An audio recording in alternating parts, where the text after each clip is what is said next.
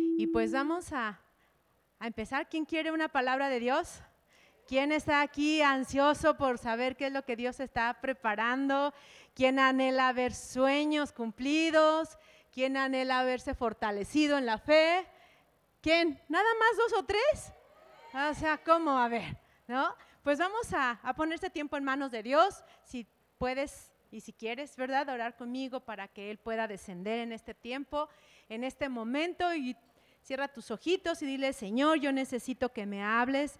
Hoy yo pongo mi vida en tus manos, dispongo, Señor, mi cuerpo, dispongo mi espíritu para que tú puedas hablarme y que tu palabra pueda caer en esta tierra fértil que es mi corazón.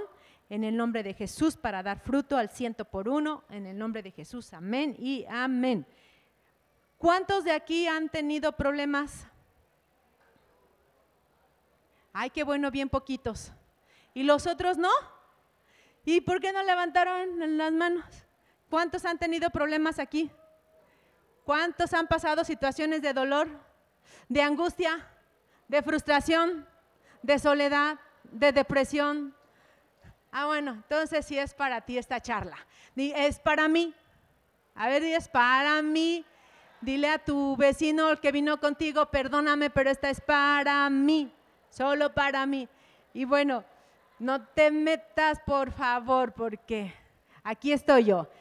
Y bueno, yo creo que todos nosotros, todos los que estamos aquí sentados, y si vienes por primera vez, por segunda vez, por tercera, no sé, y si ya conocías y te alejaste y estás nuevamente aquí, gracias a Dios por tu vida. Y yo quiero decirte que tu vida está en manos de Dios del alfarero y Él te está formando, Él está puliendo tu carácter, Él está haciendo que saques lo mejor de ti, Él está haciendo de ti un hombre y una mujer, un joven, una jovencita maravillosa, extraordinaria, porque yo quiero decirte que te has sentado junto a la creación más hermosa de Dios, porque el que está a tu lado es hecho imagen hecho a imagen y semejanza de Dios. Así que velo bien y dile, te ves re guapo o te ves re guapa.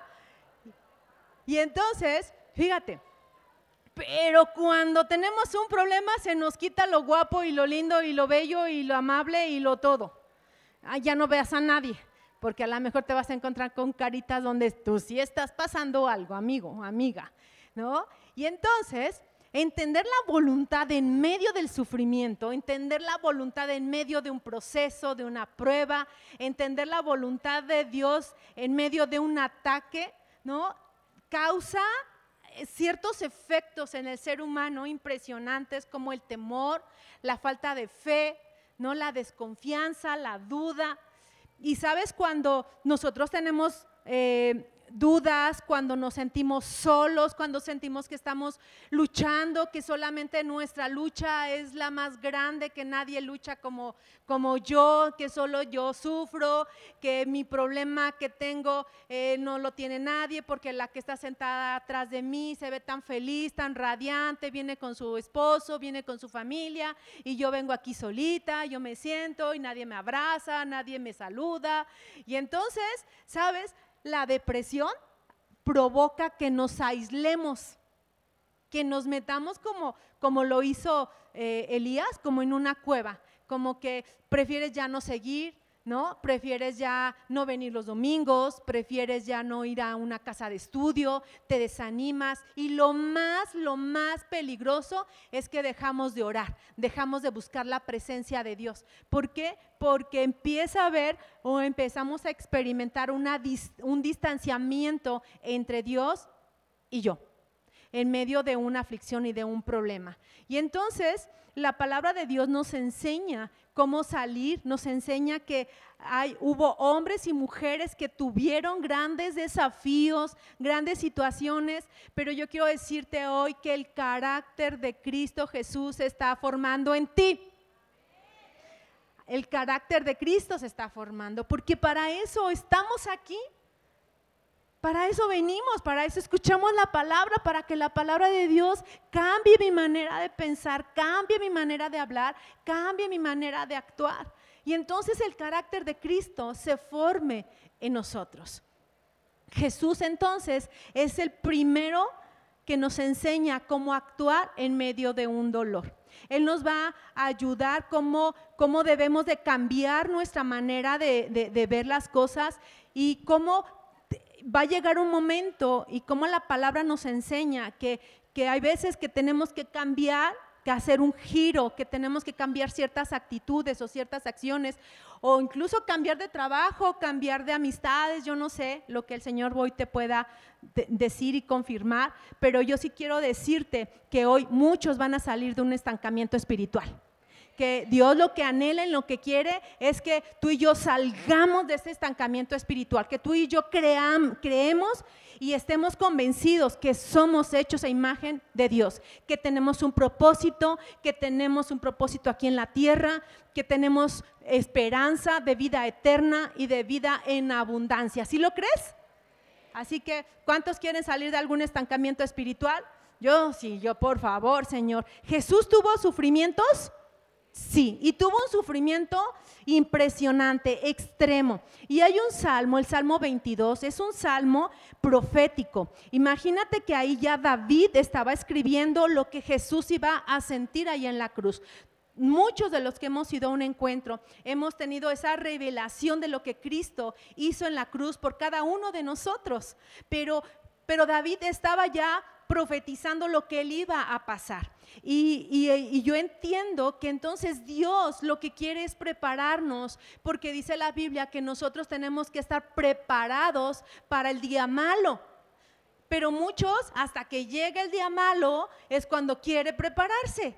Pero aquí estamos, muchos que nos estamos preparando por si llega ese día malo. Yo te puedo asegurar que si te digo, cierra tus ojos, imagínate cómo te ves dentro de un año. Tú no vas a decir, me veo endeudado, me veo enfermo, me veo fracasado, me veo deprimido, ¿verdad que no?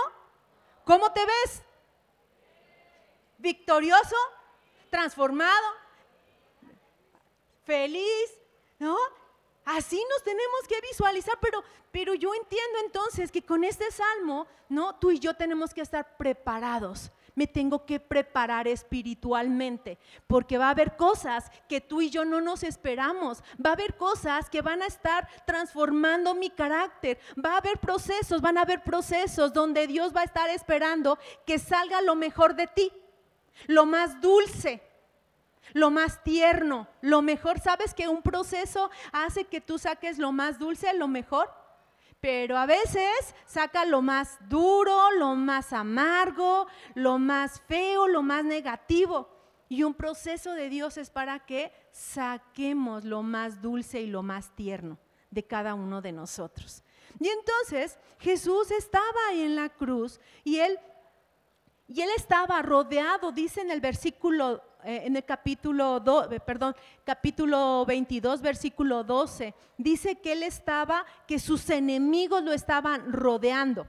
Dice, mis enemigos me rodean como una manada de toros, toros feroces de Bazán me tienen cercado. O sea, tú imagínate, yo no sé si tú has ido a alguna corrida de toros, pero esos toros se ven impresionantes aún en la televisión, ¿no? Toros que pesan como, ¿cuántos kilos? ¿Creen que pesan? Como 500, 600 kilos, y yo creo que todos juntos aquí no pesamos eso, ¿verdad? No, usted sabe que está a tu lado, tú te puedes bajar de la báscula, ¿no? Pero imagínate rodeado de toros, imagínate esos toros tan pesadotes, ¿no? Y entonces la Biblia describe que él estaba rodeado por esos enemigos. Y entonces yo dije, ay, qué padre, pues yo no he estado nunca rodeada de esos toros, ¿no? Este, nunca he visto un toro tan cercano, pero sí he tenido enemigos. ¿Cuántos han tenido enemigos aquí? ¿Sí? Y fíjate, esos enemigos que son como toros de Bazán, son esos esos eh, enemigos que te atacan de una forma tan tremenda, porque una un, cuerno del toro, si le pasa la pierna o parte del cuerpo, pues se desangra, ¿no? Pasan cosas terribles, pero un golpe seco de un toro de 500, 600 kilos, que provocará en nuestro cuerpo? Un moretón impresionante, una hemorragia interna impresionante, yo me lo puedo imaginar, un golpe seco. Pero hay personas que vienen a golpearnos de manera seca, de manera dura. ¿Y cómo son esos golpes duros de esas personas que a veces hasta estamos viviendo en la misma casa con ellos? ¿Sabes? Son esas, ese tipo de personas que son especialistas en martirizarte. No voltes a ver a nadie, pero se especializan en eso, en hacerte sentir dolor, dolor con sus palabras, dolor con sus actitudes, no te valoran, ¿no? Te menosprecian si tienes una idea, te dicen, pero es que no se te ocurre algo mejor. Tú siempre diciendo cosas tan burras. Y son esas personas que vienen y nos golpean. ¿Cómo? ¿Cómo nos golpean? Recordándonos constantemente nuestro pasado. Personas que si te equivocas son las primeras en señalarte. Que si le pusiste un poquito de condimento en la carne ya te están diciendo, no sirves para nada, no haces nada bien nunca. ¿No? Personas que te atacan. ¿Si han tenido ese tipo de enemigos? Levanten la mano. Ay, gracias Dios. Ya, ya estoy del otro. Muy bien. Entonces, y yo sé que muchas veces, ¿no? Tú nos no podemos enfrentar o no los enfrentamos porque nos dicen, ¿no? Y nos han enseñado que tenemos que ser sabios para hablar, que seamos lentos para la ira, que porque así es Dios, ¿verdad? Así que eso nos enseña la Biblia y de repente mi líder me dice y estar sujeta y sin jeta y entonces yo así, ay, ¿cómo se hace eso? Porque cuesta trabajo, cuesta mucho trabajo quedarte, enfrentar, ¿no? Enfrentarlos verbalmente, enfrentarlos. Y a veces solo hacemos un silencio, un silencio, ¿no? Ante la burla, un silencio ante la crítica, pero eso es lo que poco a poco va desgastando nuestra vida. Estar aguantando, soportando, callándote, porque además dices, es que yo nunca hablo correctamente, nunca hablo con sabiduría, lo que hablo siempre es una burrada, ¿no? Ni yo confío en mí misma, de lo que yo pueda hablar, de la idea que yo pueda tener, de, mi opinión ante otra situación. Y entonces así estamos rodeados y esos enemigos nos están desgastando la vida. Hay otro tipo de enemigo que la Biblia habla y esos enemigos dice que son como unos perros como unos perros. Y yo sí quiero decirte que en alguna ocasión, no, yo trabajo en una secundaria y hace muchos años por el centro fui a una visita domiciliaria en un callejón literal y entonces mi compañera toca la puerta, había una perrita que estaba alimentando a sus perritos y no sé cómo salieron, así como seis, cinco perros, nosotras pegadas literal a la pared, ¿no? Y los perros ladrándonos y es un temor impresionante. Y, uno de ellos le, le, mordió la pierna a mi amiga, ¿no? Le desgarran la pierna por la mordida que le da. Y entonces esos, eh, esa, esa descripción que la palabra de Dios dice, que los enemigos son como una jauría de perros, yo entiendo entonces que esos perros son los que te atacan, te muerden físicamente y puede ser, ¿no? A través de una enfermedad. O sea, va a haber enemigos que se levanten en nuestra contra, ¿no? A través de una enfermedad. ¿Cuántos de aquí tienen alguna enfermedad actualmente? Levanten su manita. Ahorita vamos a orar por ustedes. ¿Cuántos de aquí han pasado por alguna enfermedad? Somos más. Gracias a Dios porque no le das un aplauso al Señor porque hemos pasado enfermedad y estamos sanos en el nombre de Jesús y hemos visto milagros impresionantes en casa de sanidad. Así que veremos más milagros de sanidad porque el Señor quiere traer sanidad a nuestro cuerpo. Pero hay enemigos que te muerden físicamente, que te atacan, que quieren destruir tu fe a través de una enfermedad. Entonces, ¿no? Esos son los perros, pero hay otro tipo, ve bien, bien clasificando tus enemigos. Hay otro tipo de enemigos que la Biblia también habla y dice que son como leones. ¿Cómo qué? Como leones feroces, ¿no? Que dice, la Biblia dice, como leones abren sus fauces contra mí. A ver, ahí está el león. ¿Qué harías? ¿Qué harías si yo te dijera está entrando un león?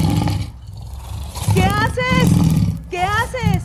Escucha, imagínate. Tú estás con un temor, ¿sabes? Eso provocan los rugidos de león. La Biblia dice que el león anda como león rugiente, esperando a quien devorar. Pero ¿sabes lo que hace primero este ruge? Para atemorizarte, para provocar temor en ti, para provocar la duda en ti.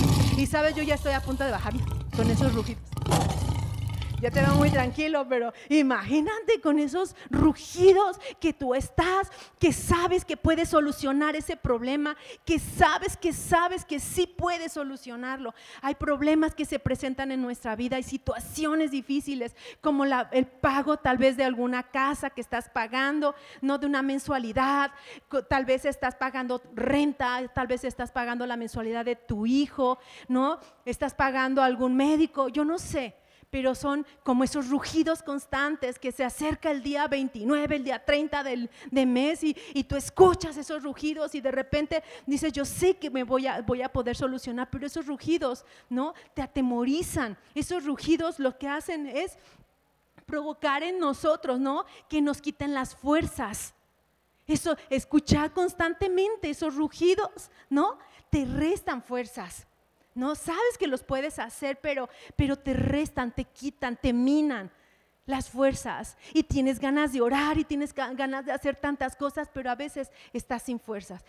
Para esos enemigos hay una solución también, ¿no? Y entonces, ¿sabes? Eh, cuando yo escucho ese rugido de león, cuando yo veo eh, esos problemas, cuando yo veo esas situaciones en mi vida que me dan miedo, que me atemorizan, empiezo a hacerme preguntas, empezamos a cuestionar, bueno, ¿y si, y si no llega mi familia? ¿Y si no me alcanza eh, para pagar? ¿Y, y si esa enfermedad es de muerte? ¿Y si voy a estar esclavizada en pagar? ¿No? ¿Y si no se resuelve? Resuelve esa deuda y si no se resuelve y estamos y si no, y si no, y si no. Y esos y sí, y sí, y sí, y sí son esos rugidos y rugidos constantes que te van minando, que te van quitando las fuerzas, que te están atemorizando. Y si no cambia mi familia, y si no cambia mi esposo, y si me muero y no cambia, y si eh, pasa esto y yo ni siquiera veo esos cambios, ¿Cuántos sí te has hecho? Y que no has, y que te quitan, que te quitan esas buenas intenciones. En el Salmo 23, en el versículo 4, dice, aunque pase por el valle de sombra de muerte, no temeré mal alguno, porque tú estás conmigo, tu vara y tu callado me infunden aliento. Tú preparas mesa delante de mí en presencia de mis enemigos. ¿Sabes? Esa es una promesa de Dios. Jesús sabe que sabe que tú y yo enfrentamos día con día enemigos. Y hoy el Señor te está diciendo, pues en medio y delante de esos enemigos, yo te voy a proveer. En medio de esos enemigos yo te voy a dar. En medio de esos enemigos verás cómo tus deudas son canceladas. En, en, medio de esos enemigos mi mesa está preparada para que esas enfermedades salgan de tu casa. Porque yo te voy a preparar, porque esos demonios y esos enemigos van a salir huyendo de tu casa. ¿Sí lo crees o no lo crees? Y entonces, ¿no? ¿Qué hacemos cuando nos presentamos los se presentan esos enemigos? Lo que sea menos huir. Dile al que está a tu lado, no huyas no te vayas, no te escondas, no te deprimas, no te angusties, porque sabes solamente, dice, dice la Biblia, aunque ande por el valle de sombra, o sea, una sombra, no dice cuando ande por el valle de muerte, dice cuando ande por el valle de sombra de muerte. ¿Qué quiere decir? Que ni la misma muerte tiene el poder para ti. La muerte no tiene poder para ti, la muerte no tiene poder en nuestras vidas. Y si la muerte misma no tiene poder en nuestras vidas, porque solo es una sombra, ¿las sombras te hacen daño? Tú podrás ver la sombra de un cuchillo y esa sombra no te hace daño. Tú podrás ver la sombra de una espada gigante, pero esa sombra no te hace daño. Tú podrás ver la sombra de alguien que anda detrás de ti o delante de ti, ¿no? Y esa sombra no te hace daño. La sombra no te hace daño. Solo, pero sí te da qué? Temor. ¿Te da temor? ¿No? La sombra te trae miedo y el enemigo busca la manera de que tú veas sombras alrededor de tu vida, porque él es especialista en, en infundirnos miedo, en darnos temor. Y el temor te paraliza, el temor deja de hacer que seamos hombres y mujeres productivas. Y entonces cuando yo veo esto, yo veo como Jesús estaba sufriendo. Tú imagínate a Jesús en medio de enemigos que él veía como toros, como perros, como leones rugientes, ¿no? ¿Estaría atemorizado? Yo estuve delante de cuatro perros y bueno, ¿cómo te explico? No me hubieras reconocido del, del temor que yo tenía, ¿no? Y eran cuatro perritos, cuatro, ¿no? Jesús, ¿cómo estaba? Estaba con una angustia impresionante. Por eso Él es especialista en saber esa angustia que tú tienes. Nadie mejor que Él sabe las angustias y las necesidades que hay en nosotros. Él sufrió dolor físico, Él sabe de los dolores emocionales, pero sabes, el dolor que él pudo, él pudo haber experimentado, tanto el dolor físico como el dolor emocional, nunca se comparaba con un dolor que él le angustiaba el alma, el corazón. Y era el no saber que Dios estaba con él. ¿Y cómo te lo digo? Porque, porque cuando Dios está con nosotros en cualquier situación, lo podemos soportar. Si Dios está con nosotros, podemos ser más que vencedores. Si la presencia de Dios va conmigo ahí donde vas a ir a tramitar algún documento, ¿tú crees que vas a ir así como, ay, voy a ver si me dan algún... No, ¿cómo es tu, tu presencia? ¿Cómo sería? Segura, porque eres hija de Dios, porque eres hijo de Dios, ¿no? Y es saber que Él puede abrirte las puertas, que con su presencia tú estás seguro que Él te va a cubrir de toda la maldad, que Él va a cubrir a tu casa de la maldad, que Él puede cubrir a tus hijos de la maldad, aún de la maldad de su propio corazón, dice la palabra de Dios, ¿no? Así que podemos soportar cualquier cosa si sabemos que Dios está con nosotros. Pero ¿qué crees? Jesús no sintió la presencia de Dios. No la sintió, por eso dice mi vida, imagínate cómo se sentía, dice mi vida se derrama como el agua y todos mis huesos se han dislocado, mi corazón es como cera que se derrite dentro de mí, mi fuerza se ha secado como barro cocido, la lengua se me pega al paladar. ¿Será la descripción de alguien que está en un gran sufrimiento? Por supuesto.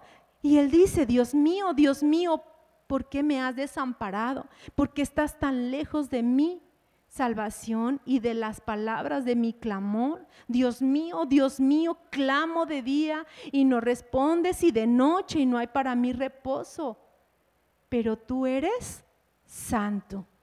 O sea, Jesús sabía, él sentía el dolor, sentía la soledad de Dios.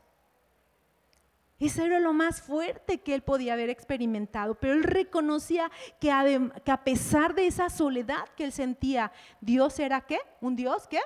Santo. Santo. Eh, Jesús sabía que si Dios estaba, él podía, y no le importaba estar rodeado de todos esos enemigos que te acabamos de describir. Él no le importaba estar rodeado, pero él quería sentir la presencia de Dios. Y, sabes, yo no sé tú, pero, pero, pero hay eh, algún día cuando mi hijo estaba muy pequeñito, de repente camino unos pasitos más adelante de mí, de repente se atraviesa un camión y yo lo, lo, pierdo de vista. Y, y, entró en mí una angustia, yo me subí al camión para revisar si mi hijo no estaba ahí, ¿no? Porque era una angustia de no saberlo. Yo lo busqué por las tiendas y, y no estaba, ¿no?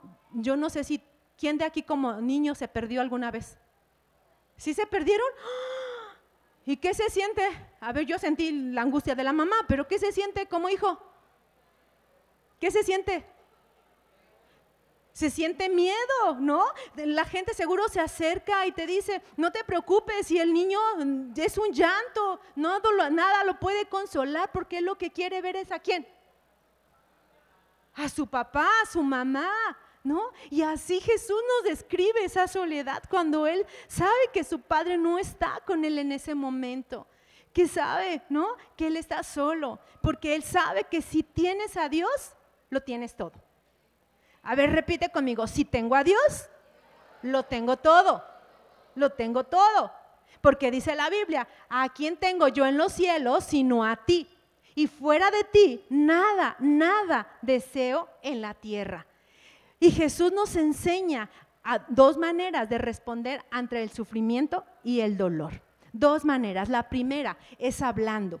Jesús clamó la angustia que él sentía. Y hay veces que nosotros no, no hablamos, ¿no? Y, hay otra cita bíblica cuando David estaba teniendo las consecuencias de su pecado y dice, mientras callé, mis huesos envejecieron.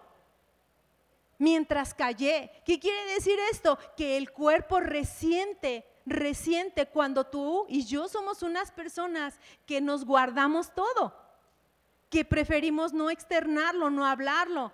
Es que, ¿para qué hablo contigo si nunca entiendes? y mejor lo guardo, ¿no? Cuando prefieres guardarte el dolor dentro de ti, pero yo quiero decirte que ese dolor que tú te guardas es lo que está provocando heridas constantes, hemorragias constantes que te están que nos desgarra el alma, nos desgarra el alma cuando tenemos esto, cuando estamos solo pensando cosas, cuando no lo hablamos y solo estamos hablando. ¿Sabes que hay estudios donde dicen que en promedio hablamos nosotros a nosotros mismos en un minuto entre 300 y 1000 palabras internas? Internas. Así que imagínate si estás hablándote puras cosas malas y además no lo externas, no hablas, no, no aclaras tus dudas, ¿no? Así que Jesús nunca se hizo el superpoderoso de la fe, diciendo, yo no voy a abrir mi boca, sé que Dios está conmigo. No, Él clamó, Él habló. Y esa es la primera enseñanza que Jesús nos dice el día de hoy. Si tienes un dolor, si tienes un problema, háblalo, háblalo. Porque dice que cuando sacas a la luz lo que está dentro y lo expones con la gente correcta, en el momento correcto y de la manera correcta, eso queda sin efecto. A ver, repite conmigo, cuando saco a la luz lo que está dentro de mí y lo expongo con la gente correcta, en el momento correcto y en el lugar correcto, eso queda sin efecto. O sea, ese pensamiento va a quedar sin efecto. Ese sentimiento va a quedar sin efecto. Esa duda va a quedar sin efecto. Esa ansiedad va a quedar sin efecto. Esa amenaza va a quedar sin efecto cuando tú lo hablas. Porque cuando lo que tú no hablas, lo que tú no hablas, lo actúas. ¿Sí? Si yo eh, no hablo, eh, no sé, imagínate cuántos de aquí tienen suegra. Ah, muy bien, yo ya soy suegra. ¿no? Y imagínate, ¿no? Eh, que de repente yo llegue, que llegue mi hijo y entonces le empiece a decir a esta mujer, fíjate que este niño es así, así, así, así, así, y le empiezo a decir cosas, si ellos no lo hablan, no lo externan, o si yo no hablo algo que me molesta, entonces, ¿sabes qué voy a hacer? Ay, no, ya no vengan a mi casa. ¿No? Si vienes aquí a la sede y de repente ves a la persona que te invitó y ya ni te fuma, ya ni te habla, ¿no? Y entonces empiezas a decir, híjoles, qué payasa, ¿no? Y, mira que es cristiana, y mira que es servidora, y hasta la playera azul trae, y me ve y no me habla. ¿Sabes qué va a provocar si tú no hablas con esa persona? Que vas a entrar por un pasillo y ella va a salir por el otro. O sea, vas a actuar. Lo que no hablas, lo actúas. Y después de eso viene otra cosa, viene la culpa. Y tenemos ejemplos bíblicos. Judas no habló con Jesús, él actuó ¿no? Por medio de la traición. Él nunca se sentó con Jesús y le dijo, oye, fíjate que pasa esto, estoy pensando en esto, estoy sintiendo esto. Y entonces terminó por ahorcarse, porque las palabras que tú y yo no hablamos terminan por ahogarnos, terminan por asfixiarnos. Así que ¿Cuántas cosas te has quedado callado? Y, hablar, te quiero decir algo, hablar no es vomitar lo que yo traigo, no es vomitar el odio, el coraje, el resentimiento. Y sabes qué, yo tengo que hablar contigo y fúmbale, fúmbale, fúmbale, y te aguantas. Ya, ah, ya me quedé tranquila, eso necesitaba. No, es hablar, sentarme, externar, llegar a acuerdos, ¿no? Escuchar a la otra persona, porque a veces no sabemos escuchar. Solo yo quiero hablar de cómo me siento, de lo que yo sentí y Jesús lo sabe. Jesús lo sabe, me encanta porque Jesús lo dijo, Jesús lo dijo, dice, ¿no? Que él estaba ahí en la, en la, en la cruz y entonces empezó a hablar de él y, me encanta en ese versículo 6 donde dice, me siento como gusano, pero solamente lo dijo como, como tres, tres palabritas, ahorita nos lo, nos lo van a dar, ¿no? Ahí en el versículo 6 dice, soy un gusano. ¿Cuántas palabras dijo? Tres. Tres, solo tres. Y rapidito, ¿cómo lo hizo? ¿Cómo lo hizo? ¿Cómo lo hizo? Rapidito cambió, rapidito cambió su perspectiva. Así rápido. Pero ¿te acuerdas que te dije que cuántas palabras hablamos nosotros? Entre 300 y mil palabras. Y él, y, a veces no siempre son palabras de bendición o palabras buenas, ¿no? O palabras que edifiquen. Jesús, tres. Él se sentía en ese momento así. Porque lo segundo que Jesús nos enseña es eso, ¿no? Que, que tú y yo podamos cambiar nuestra manera de ver las cosas. Primero, Él nos enseña a que tenemos que hablar, a que tenemos que hablar hablar con las personas. Cada persona, cada ser humano, somos una puerta de bendición. La que está a tu lado es una puerta de bendición. Por eso tú tienes que elegir, elegir quién, a quién quieres cerca de ti. Por eso luego no hablamos con las personas correctas. Y yo hoy te invito a que si cada persona somos una puerta de bendición, elige a las personas que tú quieras que estén contigo. Así que ¿cuántas puertas de bendición hay aquí? Ah, porque espérame, antes que levantes la mano.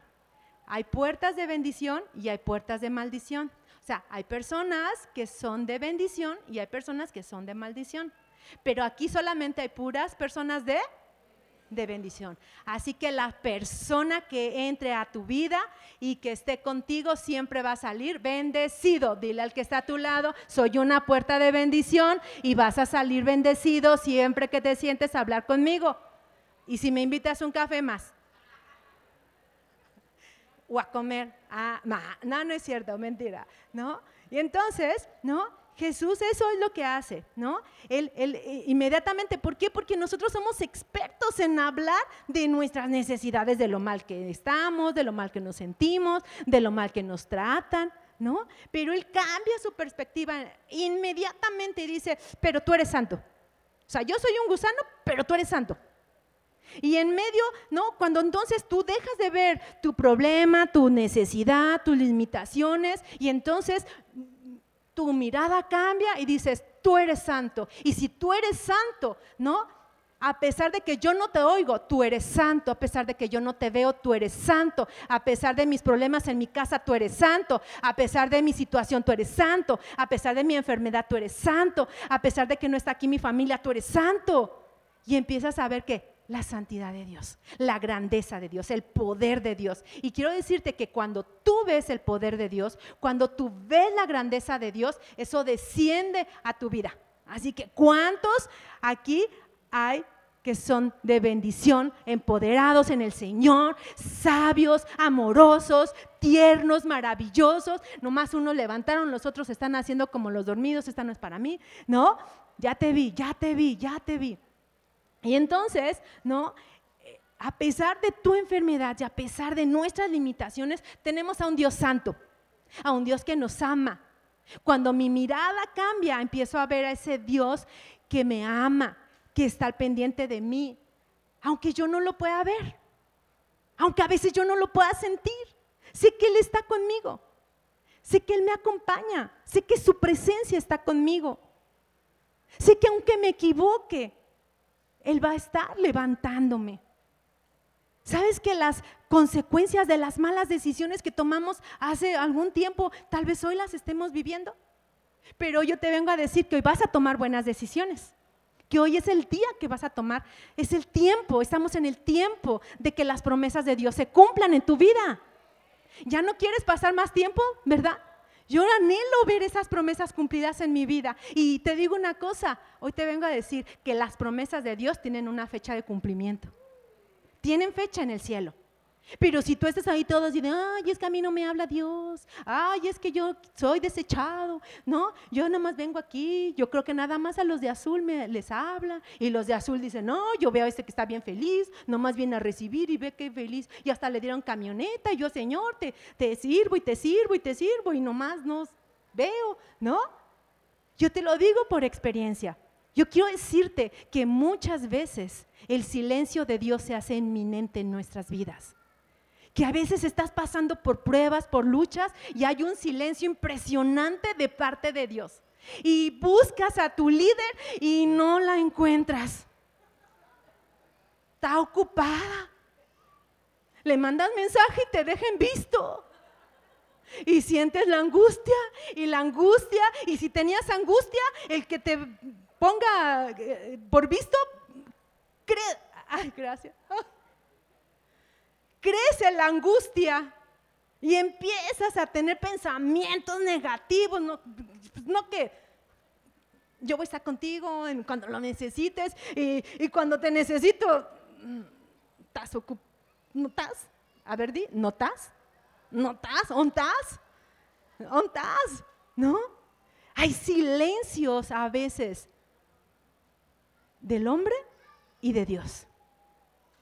Quisieras que viniera alguien y te levantara, te diera una palmada diciendo, lo haces bien, estás haciendo lo correcto, pero no llega nadie a darte una palmada, al contrario, ¿no?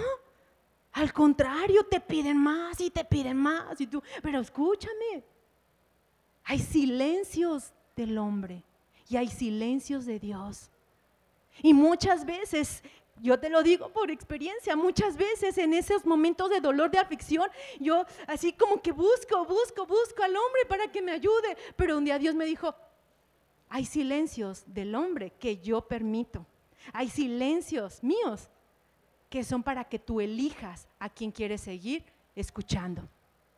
¿Quieres seguir escuchando siempre la palabra del hombre o quieres escuchar la voz de Dios? ¿Quieres escuchar la voz de Dios? ¿Quieres escuchar las promesas de Dios? ¿Quieres que Él te hable en medio de esa aflicción? Tenemos que buscar su presencia. Búscalo. Busquemos su presencia. Dios está al pendiente de nosotros, ¿no? Cambia tu mirada, la palabra es bien clara y dice, los que a Él miraron fueron iluminados y sus rostros jamás serán avergonzados. Así que vele el rostro a la que está a tu lado y dile, no vas a ser avergonzada porque tú crees en Dios, porque tú lo buscas. Tu rostro se va a iluminar si tú ves a alguien así como que, uy, ese no lo está buscando. Y entonces, ¿qué le vas a decir? Vaya a buscar a Dios primero. Vaya a buscarlo, vaya a buscarlo, ¿no? Vaya a buscarlo. Los discípulos de Jesús solo le pidieron una cosa, que los enseñara a orar. Solo porque, ¿sabes? El tener una, y a mí me encanta casa, me encanta porque en casa nos han enseñado a tener una relación con Dios, una relación con Dios. Y no hay nada más maravilloso que tener una relación con Dios. Directita, directita, porque entonces verás su grandeza, verás su santidad. Y yo quiero mostrarte ahí una imagen de este bebé, de este bebé. Ahí lo tienes.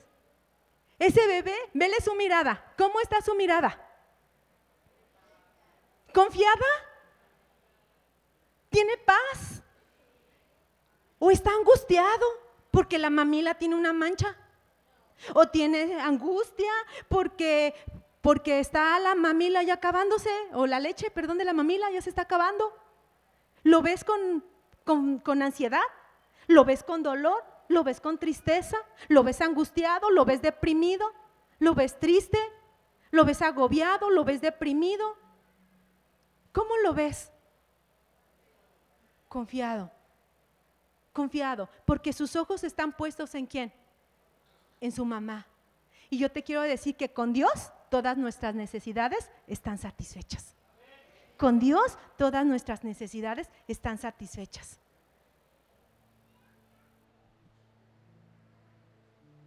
La gente podemos fallar. Tú has fallado a alguien. Podemos fallar, pero la fidelidad, de Dios nunca, nunca te va a fallar. Cuando Dios ve un corazón agradecido y cuando tú y yo agradecemos a Dios, empezamos a ver en un mundo espiritual impresionante y empezamos a ver cómo la mano de Dios se mueve. Y dice en números 20, 21, no le quedó, aquí hay una historia, El pueblo tenía que pasar por un camino. Moisés escribe una carta al rey Edom pidiéndole permiso para que él pasara, todo su pueblo pasara por su territorio. Y el rey le dijo, no pasas por aquí. Y entonces el pueblo de Israel, dice la Biblia, no le quedó y no le quedó al pueblo de Israel más remedio que buscar otro, otro camino. Tal vez has estado buscando en muchas cosas. Tal vez has estado buscando quien te levante el ánimo quien te dé una palabra. Hoy te quiero decir que es el tiempo de buscar otro camino. Y el único camino que da vida eterna es nuestro Señor Jesucristo.